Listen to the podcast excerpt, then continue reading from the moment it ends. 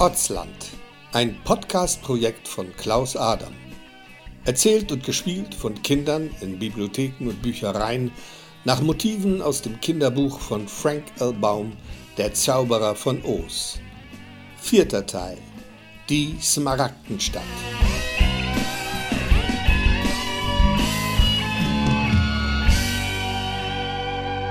Was bisher geschah. Zusammen mit ihren beiden neuen Freunden, dem Scheuch und dem Eisenmann, wandern Papsi, Pepsi, Piepsi und Pupsi weiter in Richtung Smaragdenstadt. Als Pupsi unbedingt eine Pinkelpause einlegen muss, machen sie die Bekanntschaft mit einem mächtigen Löwen, der sich ihnen ebenfalls anschließt. Der Löwe sieht zwar gefährlich aus, hat aber ein fettes Problem. Er ist ein Riesenschisser und hofft, dass ihm der Zauberer der Smaragdenstadt eine ordentliche Portion Mut verschafft.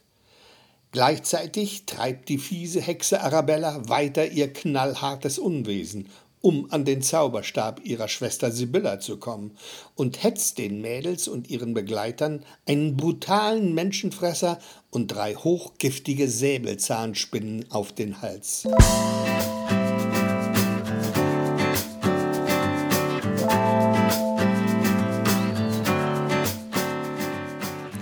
Mittag des zweiten Tages führte sie ihr Weg in einen tiefen Wald. Die Äste der Bäume, die rechts und links neben der gelben Straße standen, bilden ein schier undurchdringbares Dach aus Blättern, sodass es ziemlich dunkel wurde. Aus den Tiefen des Waldes drangen allerlei äußerst merkwürdige Geräusche. Grunzende und schreiende Tierstimmen. Ein wildes Gekreische von großen und kleinen Vögeln. Schrille Pfiffe, knorriges Geknarze. Heulender Singsang. Holziges Getrommel. Blubberiges Ploppen. Grimmiges Grunzen. Und noch jede Menge anderes Gezischel. Jaulen, Knattern, Rieseln und Getropfe. Das hörte sich ziemlich unheimlich an. Den vier Mädchen war es ganz schön mulmig zumute. Sie gingen dicht nebeneinander und hielten sich fest an den Händen. Gleich dahinter der Löwe. Vor lauter Schiss hatte er seinen Schwanz eingezogen und tippelte mit ängstlichen Schritten hinter den Mädchen her. Vorneweg gingen der Scheuch und der Eisenmann. Die beiden hatten natürlich keine Angst. Hast du eine Ahnung, wie lange wir noch brauchen? fragte der Scheuch. Nicht die Bohne, antwortete der Eisenmann. Ich bin echt gespannt, ob das klappt. Was meinst du? Na, das mit meinem Gehirn und deinem Herz und so. Na ja, meinte der Eisenmann. Hundertprozentig sicher bin ich mir natürlich nicht. Aber wie heißt das so schön? Die Hoffnung stirbt zuletzt. Hä? Der Scheuch verstand nur Bahnhof. Was ja auch kein Wunder war. Schließlich hatte er nur Stroh im Kopf. Das bedeutet, erklärte der Eisenmann, dass man die Hoffnung niemals aufgeben darf. Was auch immer passiert. Der dunkle Wald schien kein Ende nehmen zu wollen. Gut, dass keiner von den sieben auf die Idee kam, in dem Wald abseits der gelben Straße nach Bären zu suchen oder nachzuschauen, woher die komischen Geräusche kamen. In dem Wald, gar nicht weit von der gelben Straße entfernt, stand nämlich Arabellas Hexenhaus. Und in dem Hexenhaus lag Arabella auf ihrem Sofa und verpennte den verordneten Hexensabbat. Genau in diesem Moment. Als die Mädchen und ihre Freunde ganz in der Nähe die gelbe Straße entlang gingen, träumte sie einen Traum. Sie saß in einem flackernden Feuer, über dem sich ein langer Spieß drehte. Und der Spieß war natürlich nicht leer. Der steckte in vier kleinen Mädchen, die schon lecker knusprig braun geröstet waren.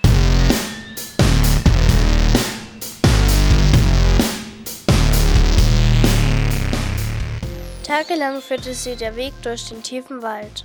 Irgendwann wurde der Wald lichter. Immer häufiger drangen glitzerige Sonnenstrahlen durch die Baumkronen und man konnte kleine Stücke vom Himmel sehen. Der Himmel war aber nicht strahlend blau, wie man das von einem anständigen Himmel erwarten konnte. Er hatte eine eher grünliche Farbe. Je weiter die Mädels, der Löwe, der Eismann und der Scheuch voran schritten, desto intensiver wurde der grünliche Farbton des Himmels. Dann war der Wald zu Ende. Vor ihren Augen breitete sich eine weite, baumlose Ebene aus. Mittendrin eine Stadt mit kleinen und großen Häusern und anderen Gebäuden. Und alles bestand aus einem grünen Material oder war grün angemalt. Die Smaragdenstadt. Sie war umgeben mit einer dicken und hohen Stadtmauer, die natürlich auch grün war.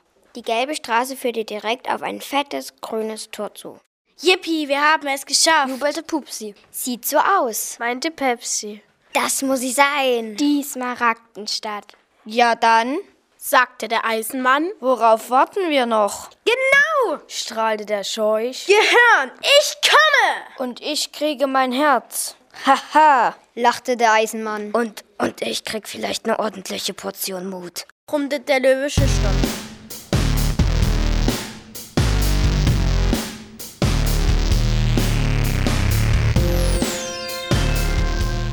Und jetzt? fragte Pupsi. Sie standen vor dem großen grünen Tor. Krass, alles grün. Ist es etwa alles aus Smaragden gemacht? Sieht so aus. Glaube ich nicht. Smaragden sind doch Edelsteine. Mann, ey, wenn das ja alles aus Smaragden wäre, dann wäre diese komische Stadt total wertvoll. Ja, bei uns zu Hause.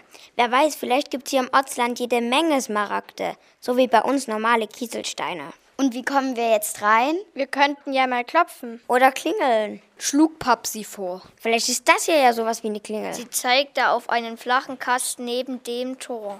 Der Kasten war ungefähr so groß wie ein Computerbildschirm. Er war aus dem gleichen grünen Material wie das Tor. Das Grün des Kastens war allerdings eine ganze Ecke dunkler als das Grün des Tors und der Mauer. Papsi blickte unschlüssig zu den anderen. Ich habe keinen blassen Schimmer, was das sein soll. Sie strich mit einer Hand über die glatte Fläche des grünen Kastens. Augenblicklich fing der Kasten an zu leuchten. Und es erschien ein otzenartiges Comic-Gesicht, das freundlich flötete. Herzlich willkommen in der Smaragdenstadt. Wer seid ihr und was ist euer Begehren? Begehren? stöhnte Pupsi. Was soll denn das schon wieder sein?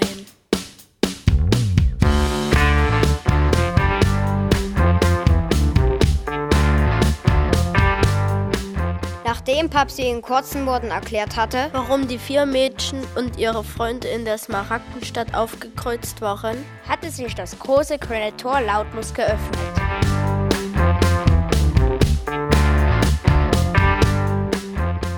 Jetzt standen die sieben in einer großen Eingangshalle, zusammen mit Hunderten von Otzen.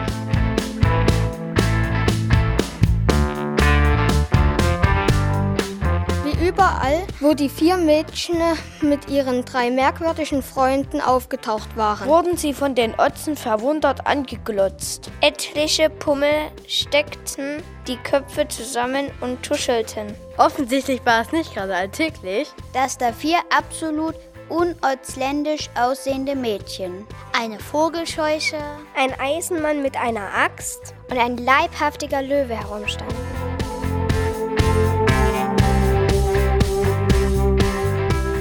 Die meisten Otzen standen in langen Reihen vor mannshohen Kästen, die aussahen wie Fahrkartenautomaten in einem Bahnhof.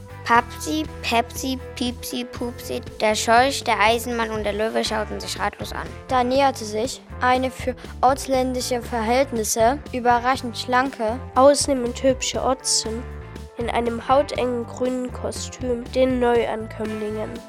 Sie hatte einen Gang wie ein Model auf einem Laufsteg. Sie trug ein neckiges grünes Käppi. Guten Tag, säuselte sie mit einer überaus freundlichen Stimme. Herzlich willkommen in der Smaragdenstadt. Mein Name ist Mozilla Mabozzi.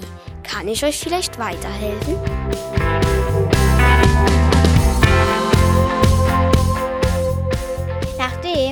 Mädels in kurzen Sätzen geschildert hatten, weshalb sie in die Smaragdenstadt gekommen waren, erklärte Mozilla Mabozzi den sieben Freunden, was sie als erstes zu tun hatten. Zunächst mussten sie sich wie die anderen Otzen in eine der Warteschlangen einreihen. Als sie dann vor dem Kasten standen, der wie ein Fahrkartenautomat aussah, erschien erneut ein comicartiges Otzengesicht auf dem Bildschirm, das ihnen ein paar Fragen stellte. Nachdem die Mädels die Fragen beantwortet hatten, spuckte der Automatenotze eine Chipkarte aus. Mit dieser Chipkarte führte sie Mozilla Mabozzi aus der Eingangshalle hinaus zu einem Otzentaxistand. Dort nahm sie ein Otze mit einer schmucken, mangogrünen Uniform in Empfang. Oh, ihr seid ja mal ein paar außergewöhnliche Fahrgäste. Ist das da? Er zeigte auf den Löwen. Ein echter, äh, Löwe? Der Löwe fing an zu schlottern und versteckte sich hinter dem Scheuch und dem Eisenmann. Und ob, antwortete Papsi. Aber keine Angst, der ist absolut harmlos. Wie sich herausstellte, war der Otze in der mangogrünen Uniform der Otzentaxi-Manager. Er ließ sich von den Mädels die Chipkarte geben und steckte sie in ein kleines mobiles Kartenlesegerät. Eine Sekunde später kam aus dem Lautsprecher des Kartenlesegeräts eine piepsige Stimme. Fahrziel, Hotel Smaragd. Anzahl der Fahrgäste, sieben. Der Otzen-Taxi-Manager steckte zwei Finger in den Mund und stieß einen lauten Pfiff aus. Kurz darauf kam ein Otzentaxi um die Ecke gebogen. Das Otzentaxi war natürlich ebenfalls grün. Es sah aus wie eine altmodische Kutsche. Es hatte vier große Räder und wurde von sechs stämmigen Otzen gezogen. Die Otzen waren mit limonengrünen Jogginganzügen bekleidet. Ihre Füße steckten in lindgrünen Sneakers, an deren Außenseiten kleine glitzernde Smaragde befestigt waren. Der Otzen-Taxi-Manager öffnete die Tür des Taxis und ließ die Mädchen und ihre Freunde einsteigen. Da teilte er den Taxi-Otzen mit, wohin die Fahrt gehen sollte. Die Taxi-Otzen setzten sich in Bewegung. Schon nach kurzer Zeit rasten sie mit mindestens 13 bis 14 Stundenkilometern durch die engen Gassen der Smaragdenstadt.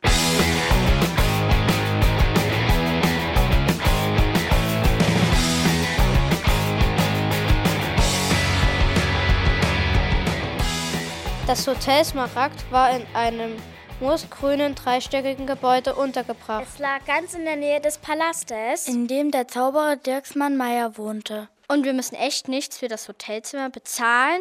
fragte Piepsi ungläubig. Hat die doch gesagt, diese Mozilla oder wie die heißt. Erklärte Pepsi. Wenn man eine Audienz bei dem Zauberer kriegt. Eine was? Unterbrach sie Pupsi. Pepsi verdrehte die Augen. Sag bloß, du weißt nicht, was eine Audienz ist. Na und? Dann weiß ich es eben nicht. Ich kenne mich nicht aus mit fremden Wörtern. Das heißt Fremdwörter und nicht fremde Wörter. Audienz bedeutet, dass man einen Termin bei jemandem kriegt, wie dem Zauberer. Erklärte Papsi. Und den dann was fragen kann. Und dass der einem zuhört und dann was dazu sagt. Genau, meinte Piepsi. Weil wir eben einen Termin bei dem Zauberer kriegen.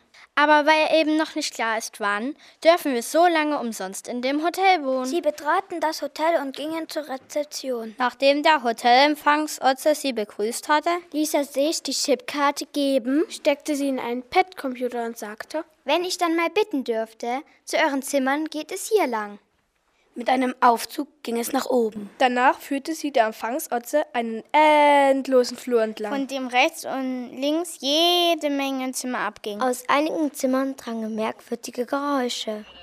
Schließlich blieb der Empfangsotze vor einer Zimmertür stehen. Voila, säuselte er und lächelte ein super freundliches Lächeln. Da wären wir. Er steckte die Chipkarte in einen Schlitz neben der Türklinke. Ein paar kleine glasgrüne Lämpchen flackerten.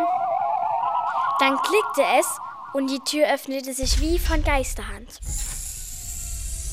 Mit einer einladenden Geste forderte der Empfangsotze die Mädels und ihre Freunde auf, einzutreten. Das Hotelzimmer war vollkommen leer. Die Mädels schauten sich verdutzt an. Hä? Pupsi rümpfte die Nase. Das soll ein Hotelzimmer sein? Und wo sollen wir schlafen? Fragte Piepsi. Gute Frage, meinte Papsi und wandte sich an den Empfangsotzen. Sind Ihre Hotelzimmer alle so luxuriös eingerichtet? Oder haben Sie auch welche mit einem Bett? Der Empfangsotze verzog seinen Mund zu einem amüsierten Lächeln und sagte: Alle unsere Gästezimmer sind natürlich mit äußerst komfortablen Schlafgelegenheiten ausgestattet. Interessant, murrte Pepsi. Und warum kriegen wir denn ein Zimmer, wo noch nicht mal, mal ein Stuhl drin steht? Und das noch nicht mal ein Klo hat, jammerte Pupsi. Menno, ich muss mal, und zwar dringend. Mit Verlaub, sagte der Empfangsotze. So wie es scheint, seid ihr noch nie in einem Smaragdenstadt-Hotel gewesen. Ich bin so frei und zeige euch mal eben, wie das hier bei uns funktioniert. Er machte einen Schritt seitwärts und stellte sich neben einen großen gerahmten Spiegel. Der Spiegel hing neben der Eingangstür. Er tippte gegen die Spiegelfläche. Die Spiegelfläche fing an, sich wie flüssiges Quecksilber zu bewegen und floss nach unten in den Raum. Anstelle des Spiegels war jetzt eine graugrüne Fläche mit lauter Icons zu sehen. Pupsi hätte jetzt natürlich sofort gefragt: Hä? Was soll das denn sein, ein Icon? Weil sie es ja nicht so mit fremden Wörtern hat. Icons sind kleine Bilder. Man kann sie auch Piktogramme nennen. Icons befinden sich zum Beispiel auf einem Computerbildschirm. Wenn man die mit der Maus anklickt oder auf einen Pad-Computer mit den Fingern berührt, öffnet sich eine Datei oder ein Programm. Wenn ich das richtig verstanden habe, möchte dieses reizende junge Fräulein. Er deutete auf Pupsi etwas ganz dringend loswerden. Er drehte sich zu dem Bildschirm und tippte auf ein kleines comicartiges Bild von einem Klo, auf dem ein Kind saß und strahlte. Im selben Moment schob sich eine Wand hinter den Mädels auseinander. Und eine Tür kam zum Vorschein, die sich von alleine öffnete.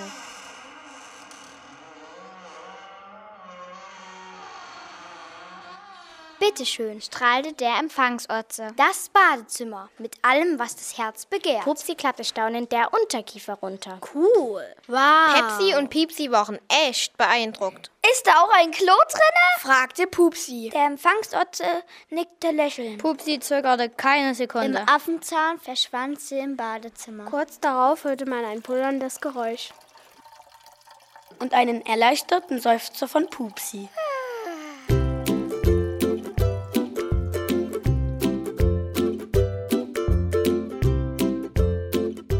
Vier Mädels, der Eisenmann, der Scheuch und der Löwe standen vor dem Bildschirm und betrachteten nachdenklich die verschiedenen Icons. Hm, Papsi legte den Kopf ein bisschen schief und nickte. Ich glaube, ich verstehe. Sie zeigte mit dem Zeigefinger auf ein Bildchen von einem Bett. Um die Frage zu beantworten, wo wir schlafen, muss ich hier draufdrücken, oder? Der Empfangsotze nickte ebenfalls. Stimmt, genau. Darf ich?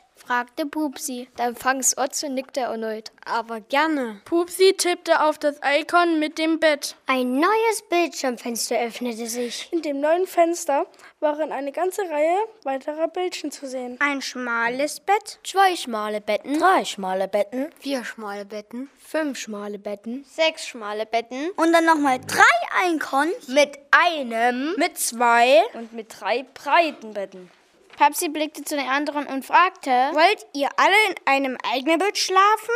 Oder wollt ihr mit jemandem zusammenpennen? Wie zusammen? Zusammen in einem Bett. Also ich würde am liebsten mit Piepsi zusammen schlafen. Meinte Pepsi. Und ich mit Pepsi. Bestätigte Piepsi. Okay. Meinte Papsi. Sie schaute zum Bildschirm und tippte auf das Bild mit einem breiten Bett. Im Nu öffnete sich die Zimmerwand.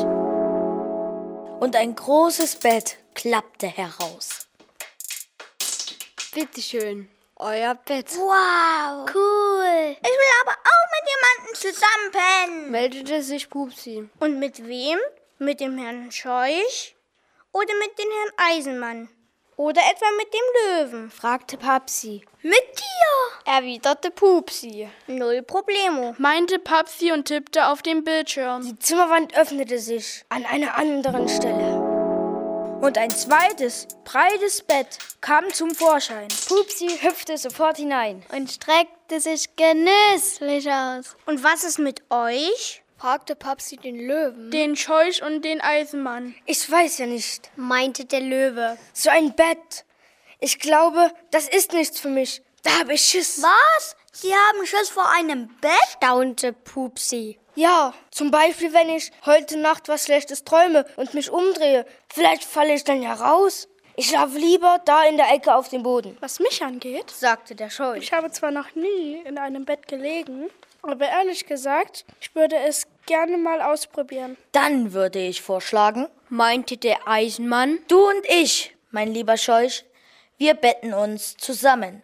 Und bevor wir einschlafen, erzähle ich dir eine gute Nachtgeschichte. Ich weiß zwar nicht, was eine gute Nachtgeschichte ist, aber es ist ja auch kein Wunder. Schließlich haben sie ja nur Kopf, ergänzten die Mädels. Ich will auch eine gute Nachtgeschichte zum Einschlafen, rief Pupsi. Gute Nachtgeschichten finde ich toll. Sie schaute Papsi an. Erzählst du mir auch eine? Ich weiß was Besseres, sagte Papsi. Wir schieben die Betten ganz dicht zusammen, dann können wir alle hören, wenn Herr Eisenmann erzählt. Nachdem der Empfangslose den Mädels und ihren Freunden ein paar Informationen gegeben hatte, was man mit den unglaublichen Bildschirmen alles machen konnte, verabschiedete er sich und ließ die Mädchen und ihre Freunde in den Hotelzimmer allein.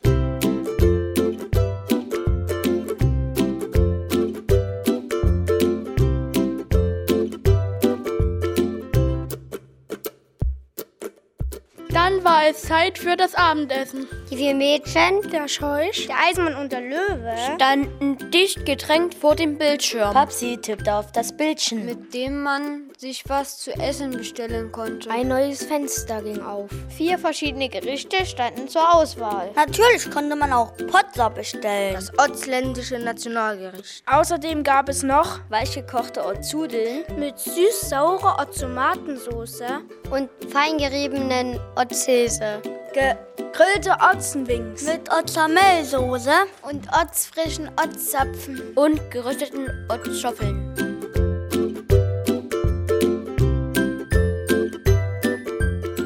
Ein paar Minuten später, nachdem jeder seine Bestellung eingetippt hatte, klopfte es an der Zimmertür. Pupsi ging hin und öffnete. Vor der Tür stand ein otziger Hotelpage mit einem riesigen Tablett. Auf dem Tablett standen die bestellten Gerichte. Und natürlich eine große Flasche Otzenbrause. Während die Mädchen und der Löwe das Abendessen futterten, trank der Eisenmann ein Gläschen von seinem Öl. Der Scheuch aß natürlich nichts.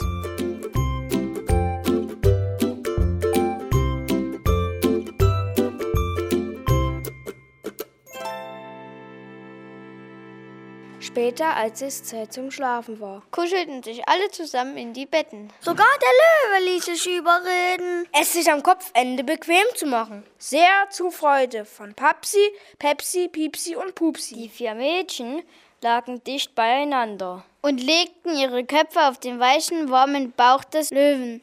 Alle schauten erwartungsvoll zu den Eisenmann. Nachdem er sich geräuspert hatte, fing er an zu erzählen. Es war einmal ein Junge und ein Mädchen. Der Junge hieß Hänsel und das Mädchen hieß Gretel. Die beiden hatten eine fiese, böse Stiefmutter. Eines Tages sagte die Mutter zum Vater, die Kinder müssen weg, bring sie in den Wald.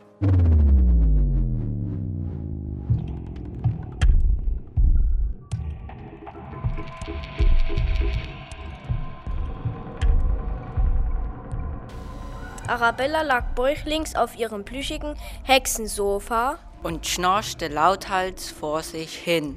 Aus ihrem halb geöffneten Mund tropfte ein grünlicher Sabber auf einen verschlissenen kleinen Teppich, der vor dem Sofa lag. Sie träumte gerade von ihrer Schwester Sibylla, als ihre magische Kristallkugel anfing zu leuchten. Auf einem flimmernden Bild über der Kristallkugel erschien eine Meldung. Eine computerartige Stimme wiederholte mehrmals. Sie haben eine neue Nachricht. Sie haben. Arabella wurde schlagartig schwach.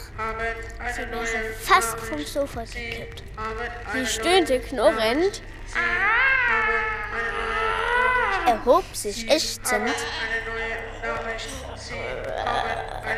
und schlurfte zu der Kristallkugel. Sie tippte mit dem rechten Zeigefinger auf die Meldung. Es rauschte, knackte und zischte. Dann sagte die Computerstimme: Sehr verehrte Frau Algorithmus, wie von Ihnen beauftragt, teilen wir Ihnen mit, dass der alljährliche obligatorische dreitägige Hexensabbat hiermit beendet ist. Mit magischen Grüßen, Ihre Magic Source Company. Arabella reckte sich und gähnte herzhaft. So?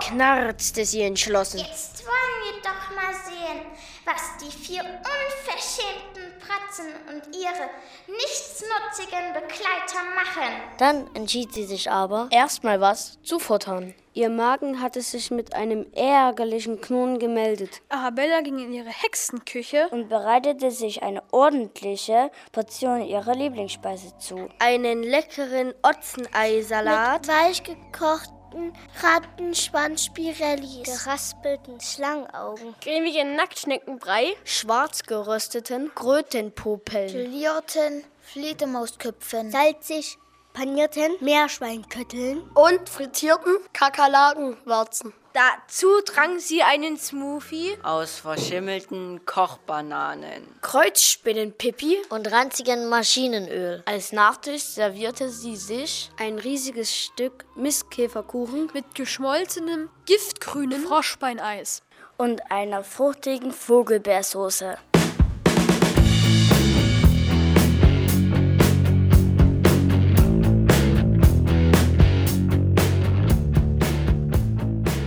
In der Smaragdenstadt hatte der große Zauberer Dirksmann Meyer den vier Mädels und ihren Freunden inzwischen mitteilen lassen, dass er sie empfangen würde.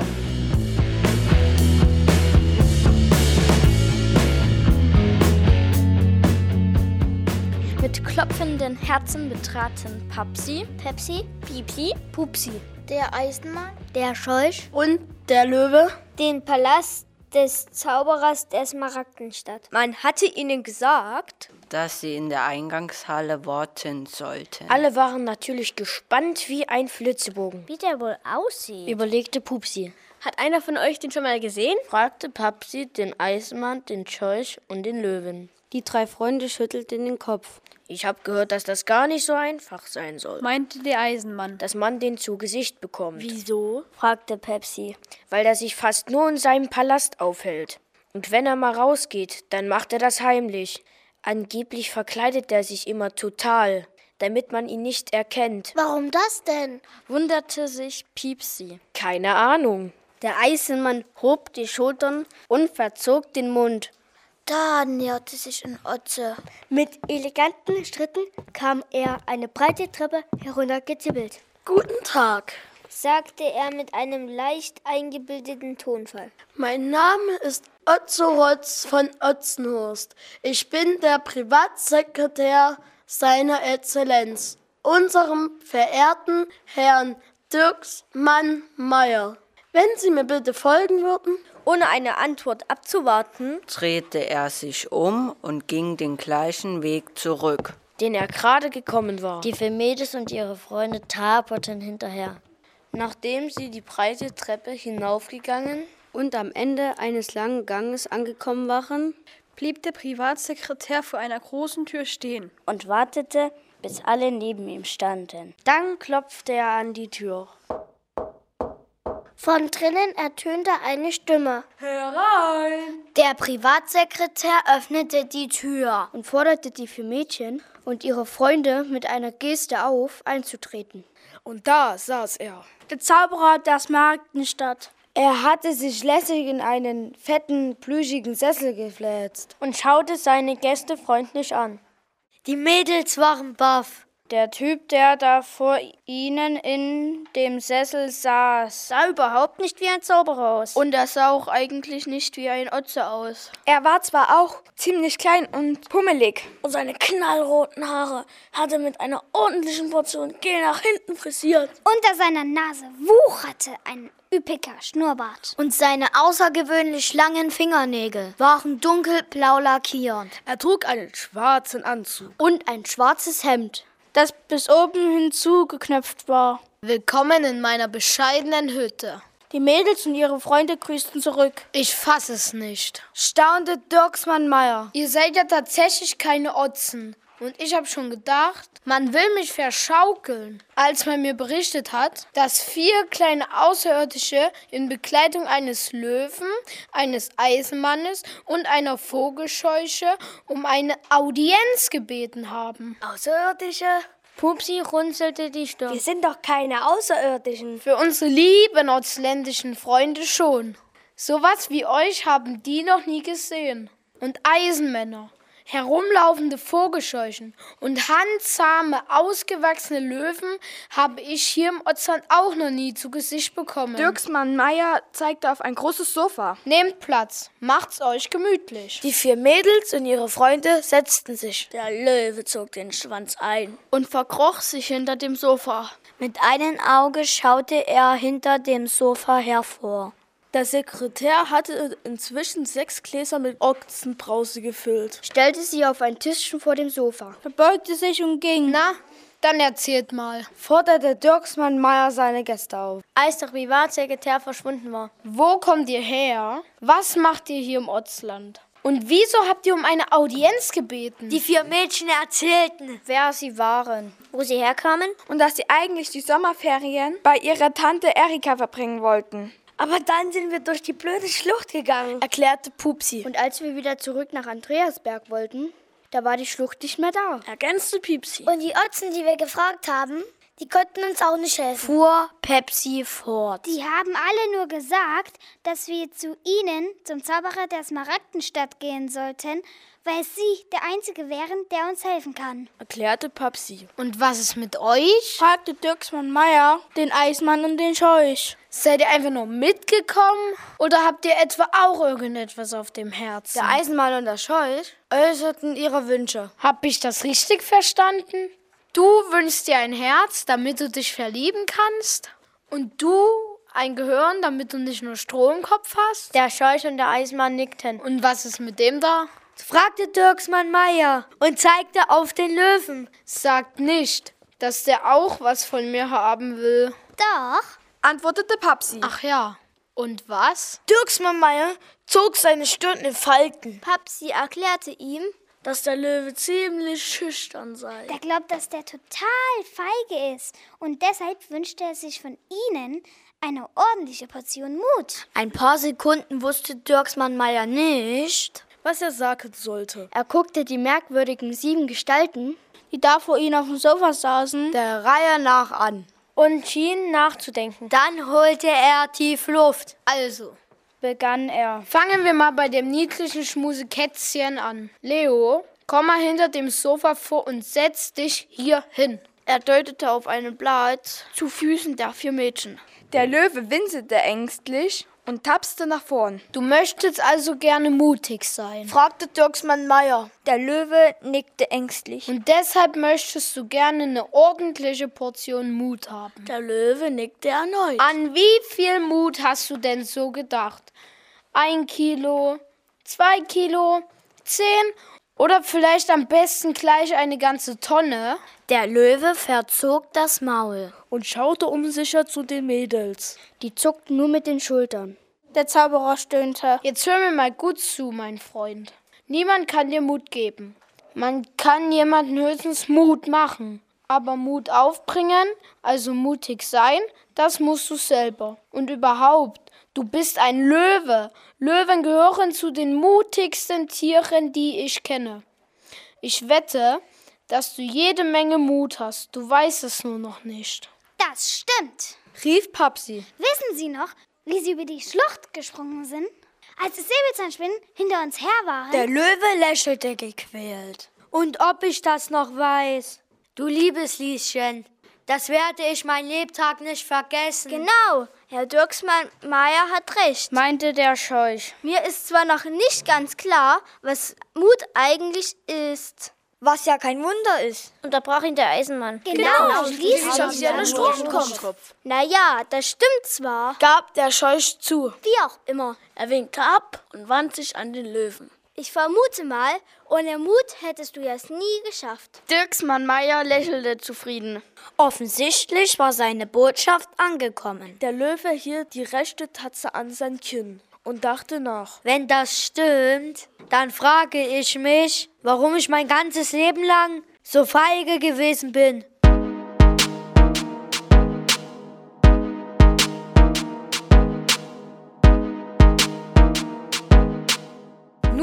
Zu euch beiden. Dirksmann Meier wandte sich zu dem Eisenmann und dem Scheuch. Ihr wünscht euch von mir also ein Herz und ein Gehirn.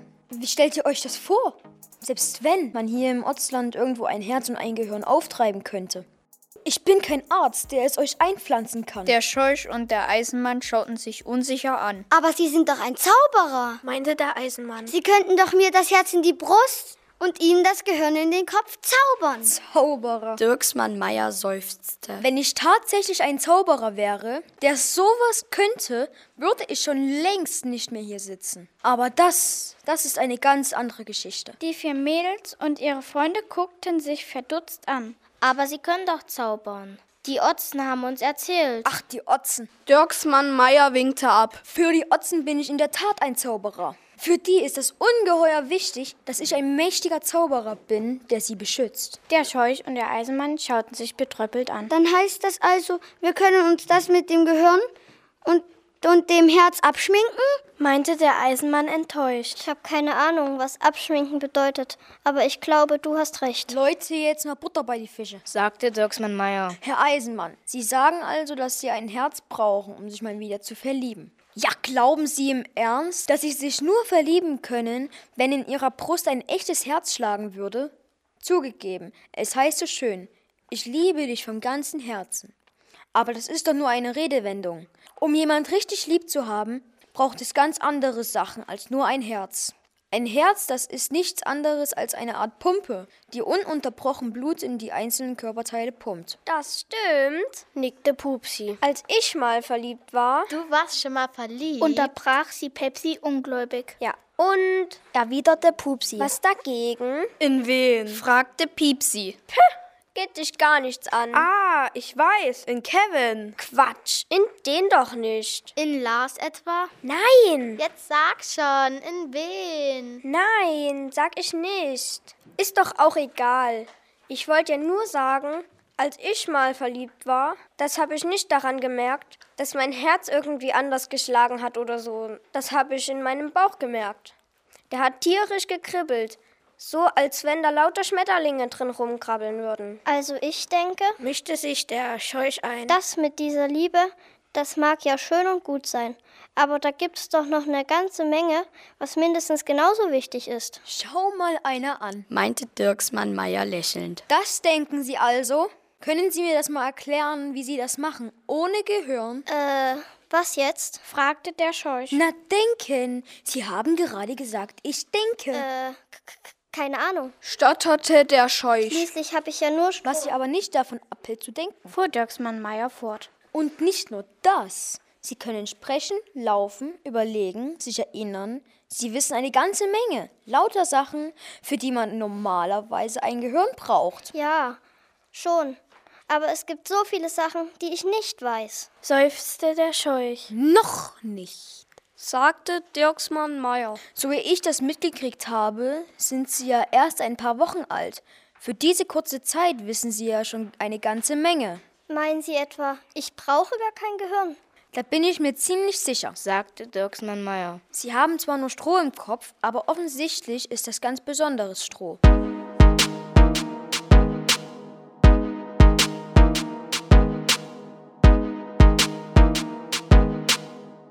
Und was ist nun mit uns? fragte Papsi. Können Sie uns helfen? Wir haben echt keinen Bock mehr auf dieses komische Ortsland. Beklagte sich Pepsi. Ich vermisse meine Freunde. Ich mein Zimmer. Und ich meine Bücher. Und ich mein Meerschweinchen. Ich mein Handy. Meine Musik. Mein Bett. Meine Familie. Mein Fahrrad. Mein Lieblingspulli. Dirksmann Meier guckte die Mädels mit einem nachdenklichen Blick an. Tja, was soll ich sagen? Also am einfachsten wäre es, wenn ihr durch eure Schlucht zurückgeht. Wollten wir ja. Aber die war ja nicht mehr da, erwiderte Papsi. Ach Quatsch. Eine Schlucht kann doch nicht einfach so verschwinden. Wahrscheinlich habt ihr sie nur übersehen. Nein, sagte Pepsi etwas genervt. Die haben wir nicht übersehen. Die war weg. Ja, vielleicht ist sie jetzt wieder da. Und wenn nicht? Es muss doch noch einen anderen Weg geben, wie man aus dem Ortsland wieder rauskommt, sagte Papsi ungeduldig. Ich fürchte nein.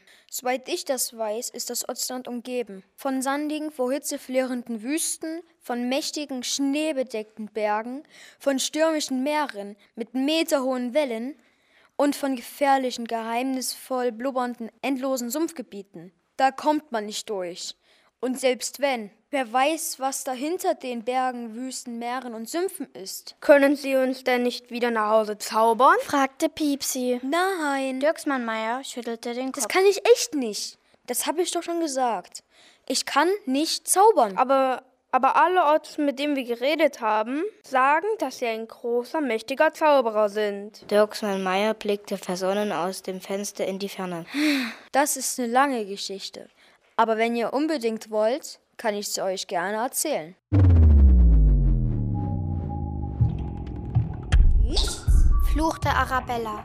Sie hatte die gesamte gelbe Straße bis kurz vor die Smaragdenstadt abgescannt. Natürlich war von Papsi, Pepsi, Piepsi und Pupsi und ihren Freunden nichts zu sehen. Ab und zu hatte sie mit ihrem Telescanner aus Versehen ein Stück von der großen grünen Eingangstür erwischt. Jedes Mal, wenn auf ihrem Flimmerbild die Smaragde in der Tür funkelten, bekam sie einen Schreikrampf und schimpfte wie ein Rohrspatz. Verdammter Krötenmist und zugenäht! Was soll's? sagte sie zu sich selbst. Da hilft nur warten. Ich hasse warten. Was könnte ich mal machen?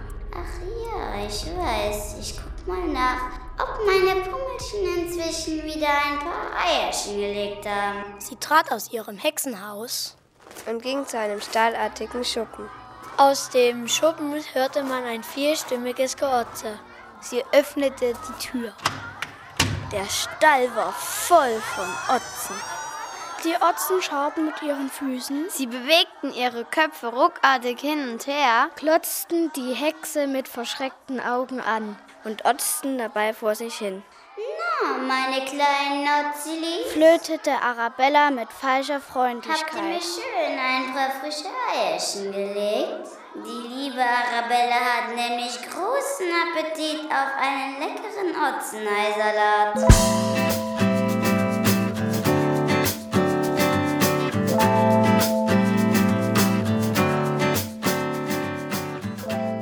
Smaragdenstadt erzählte Dirksmann Meyer den vier Mädels, dass er auch erst seit ein paar Jahren im Otzland lebte. Sagen Sie bloß, Sie sind auch durch die Schlucht hierher gekommen? Unterbrach ihn Pupsi. Dirksmann Meyer schüttelte den Kopf. Nein, von eurer Schlucht höre ich das erste Mal. Und dann erzählte er, wie ihn das Schicksal ins Otzland verschlagen hatte.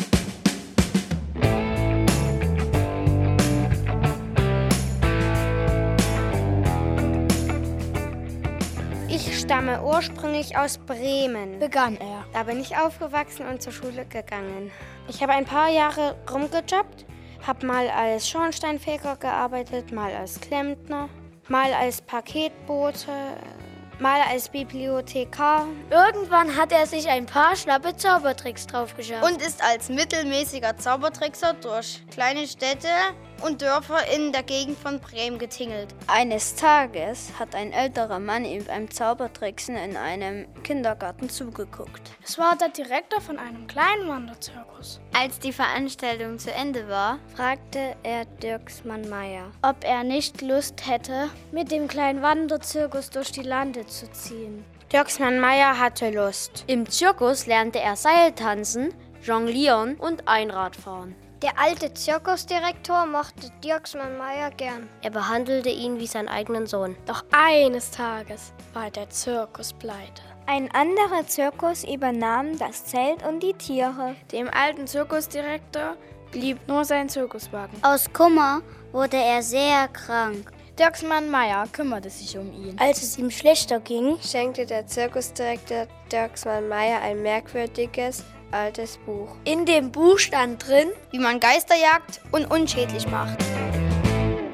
Schon nach der ersten Seite war Dirksmann Meyer fasziniert. Er konnte gar nicht mehr aufhören, in dem Geisterjägerbuch herumzuschmökern. Bevor der alte Zirkusdirektor starb, übergab er Dirksmann Meyer ein seltsames Gerät, das wie eine Laserpistole aus einem Science-Fiction-Film aussah. Das ist ein Okulatorenbooster, sagte der alte Zirkusdirektor mit schwacher Stimme. Den brauchst du, um besonders hartnäckige und fiese Geister in ihre atomaren Bestandteile zu zerlegen.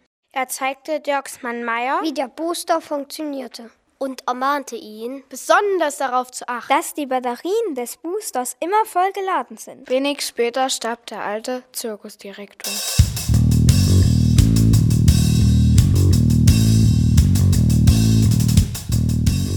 Nachdem Dexman Meyer das Geisterjägerbuch mehrmals durchgelesen hatte, konnte er es gar nicht abwarten, auf Geisterjagd zu gehen. Schon bald sollte er dazu Gelegenheit haben. Und er hatte einen Bombenerfolg. Es war ein fieser, fetter Poltergeist, der sich im Schlafzimmer seiner Nachbarin eingenistet hatte. Und dafür sorgte, dass die arme Frau nachts kein Auge zumachen konnte.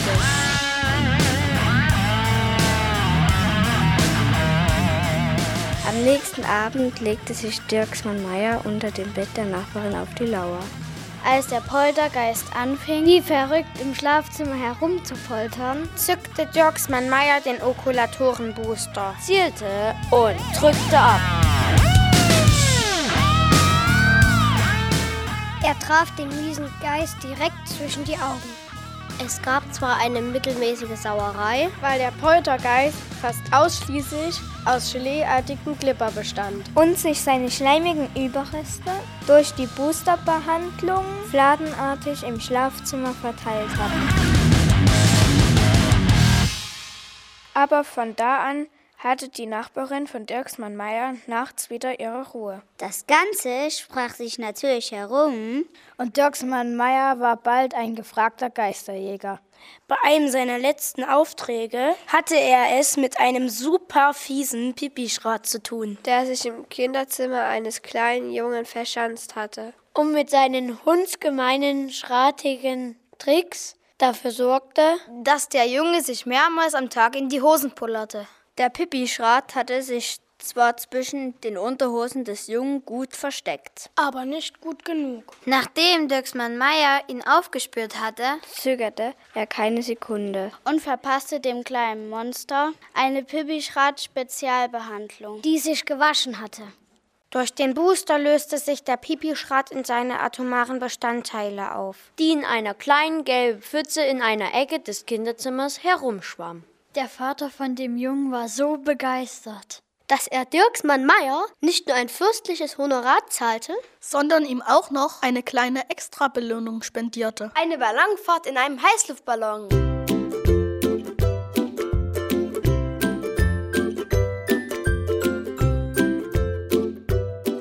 Dirksmann Meier freute sich wie ein kleines Kind. Schon immer hatte er davon geträumt, einmal mit einem Ballon über den Wolken zu schweben, während er in den Korb des Ballons stieg. Kontrollierte der Ballonbesitzer, der den Ballon steuern würde, den Sitz der Sandsäcke, die am Rand des Korbes befestigt waren. Und da passierte es.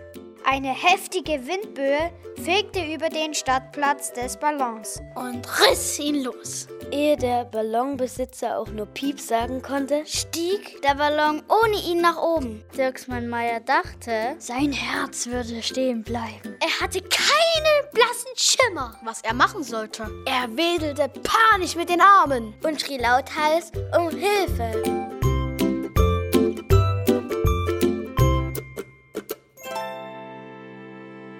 Immer höher und höher stieg der Ballon. Und dann zog auch noch ein heftiges Unwetter auf. Und ein stürmischer Wind trieb den Ballon nach Süden. Dirksmann Meier hockte sich in eine Ecke des Korbes und überlegte. Vielleicht war das Ganze ja das Werk eines bösen Geistes, der sich an ihm rächen wollte. Er zog den Okulatorenbooster aus der Tasche und schaltete ihn ein. Aber das LED-Lämpchen neben der Booster-Taste leuchtete hellgrün. Das bedeutete, dass es absolut keine Geister in seiner Nähe gab. Seine unfreiwillige Ballonfahrt war offensichtlich nichts als ein banales, wetterartiges Missgeschick.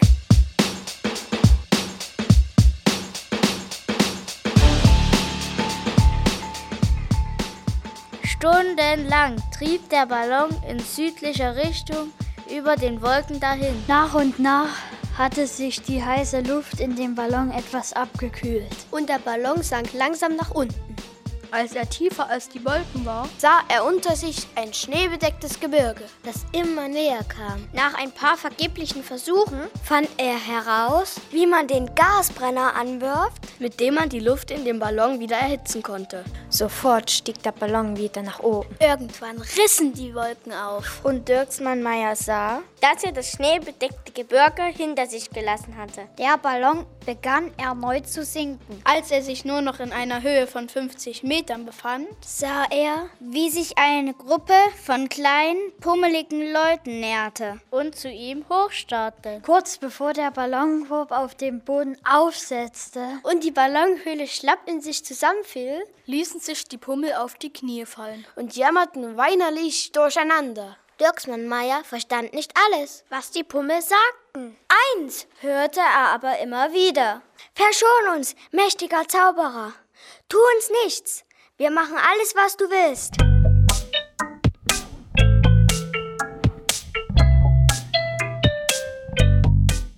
Es war an einem späten Nachmittag gewesen. Ein paar alte Otzen saßen zusammen und überlegten, ob sie nicht mal wieder ein zünftiges Ringelotz veranstalten sollten.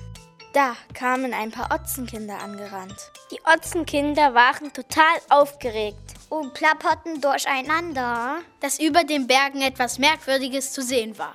Die alten Otzen ließen sich von den Kindern zeigen, was sie entdeckt hatten. Zuerst sah es nur wie ein kleiner, bunt schillernder, runder Gegenstand aus, der hoch am Himmel zwischen ein paar schnuckeligen Schäfchenwolken schwebte. Der Gegenstand wurde immer größer und senkte sich langsam nach unten. So, was hatten auch die weisen alten Otzen noch nie in ihrem Leben gesehen? Es war ein riesiger, bunter Heißluftballon, an dem ein großer Korb hing. Und in dem Korb war jemand drin. Immer tiefer senkte sich der Ballon. Er landete schließlich am Rand des Otzendorfes. Die Otzen starrten Dirksmann Meier ungläubig an. Ihre Augen weiteten sich ängstlich. Sie zitterten wie Espenlaub, warfen sich auf die Knie und bettelten um Gnade. Die Otzen machten damals nämlich eine schwere Zeit durch. Seit ein paar Wochen überfielen ein brutaler Hexenmeister und seine beiden bösartigen Töchter die Otzendörfer. Die drei quälten die Otzen scheinbar aus reinem Spaß an der Freude.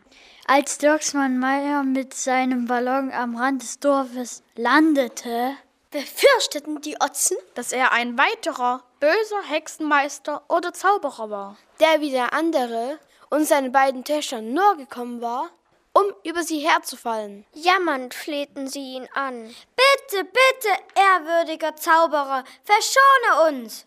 Dieksmann Meier kletterte aus dem Ballonkorb und versuchte, die Pummel zu beruhigen. Ey Leute, kriegt euch mal wieder ein.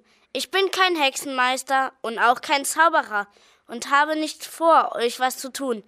Wer seid ihr? Und überhaupt, kann mir mal einer sagen, wo ich hier gelandet bin? Dirksmann Meier war beim Anblick der Pummel nämlich genauso baff wie Papsi, Pepsi, Piepsi und Pupsi. Nachdem sie durch die Schlucht gekrabbelt waren und die dann plötzlich verschwunden war. Die Otzen schauten sich verwundert an. War das ein Trick, um sie in Sicherheit zu wiegen? Oder war dieser Typ, der zwar nicht so pummelig, aber nur ein wenig größer war als sie selbst, tatsächlich kein gefährlicher Hexenmeister, der es auf sie abgesehen hatte? Einer der alten Otzen nahm sich ein Herz und erklärte Dirksmann Meier, dass sie Otzen seien. Und dass er sich im Otzland befand. Otzland? Dirksmann Meier zog die Stirn in Falten. Was soll das denn für ein Land sein? Das habe ich ja noch nie gehört. Oder doch? Irgendwie erinnert er sich dunkel an eine alte Geschichte, die ihm seine Mutti aus einem alten Märchenbuch vorgelesen hatte, als er noch ein klitzekleines Kind war. Da ging es um ein kleines Mädchen, das mit einem Haus in ein unbekanntes Land fliegt und dort jede Menge Abenteuer erlebt. Aber das Land von dem Buch hieß nicht Otzland. Das hieß, äh, Otz? Nee, Oz, genau. Und mit einmal fiel ihm auch wieder ein, wie die Geschichte hieß. Der Zauberer von Oz.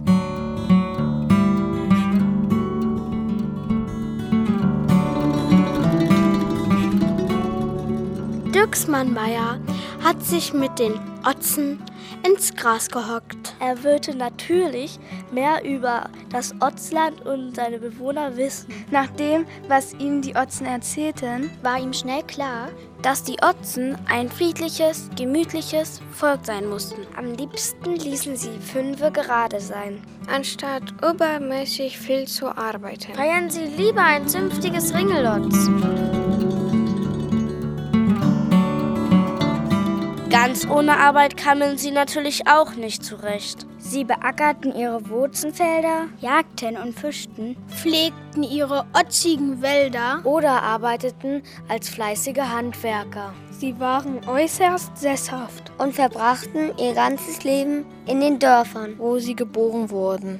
Was hinter den hohen Bergen, dem Meer, der Wüste oder jenseits des unheimlichen Moores sein könnte, interessierte sie nicht die Bohne. Keiner von ihnen hat jemals versucht, die Berge zu besteigen oder mit einem Boot hinaus aufs Meer zu fahren oder die Wüste zu durchqueren. Die schneebedeckten Berge sind ihnen zu hoch, das Meer zu tief und die Wüste zu heiß und sandig.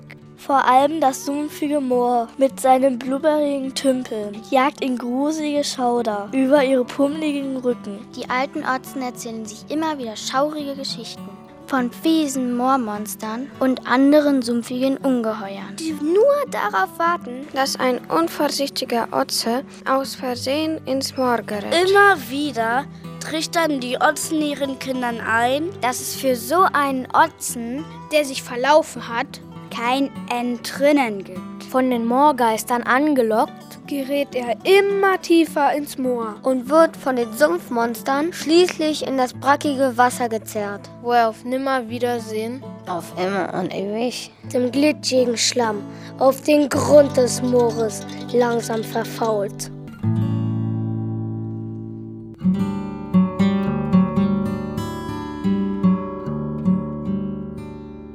Natürlich hatten auch die Otzen jede Menge Fragen. Sie wollten wissen, was das für eine komische Kugel sei, mit der er durch die Luft angeflogen gekommen war. Warum die Kugel jetzt keine Kugel mehr war, sondern ein riesiges Stück bunter Stoff. Und wo er überhaupt herkam. Und wie er heißt. Und warum er so eine komische Frisur hat. Und wer ihm das Fliegen beigebracht hatte. Irgendwann erzählten die Otzen von dem brutalen Hexenmeister und seinen beiden fiesen Töchtern. Und wo sind die auf einmal hergekommen? Sind die auch mit einem Ballon bei euch gelandet? fragte Dirksmann Meier. Die Otzen schüttelten die Köpfe. Das weiß keiner mehr so genau. Die sind eines Tages in einem kleinen Dorf in der Nähe der Wüste aufgetaucht.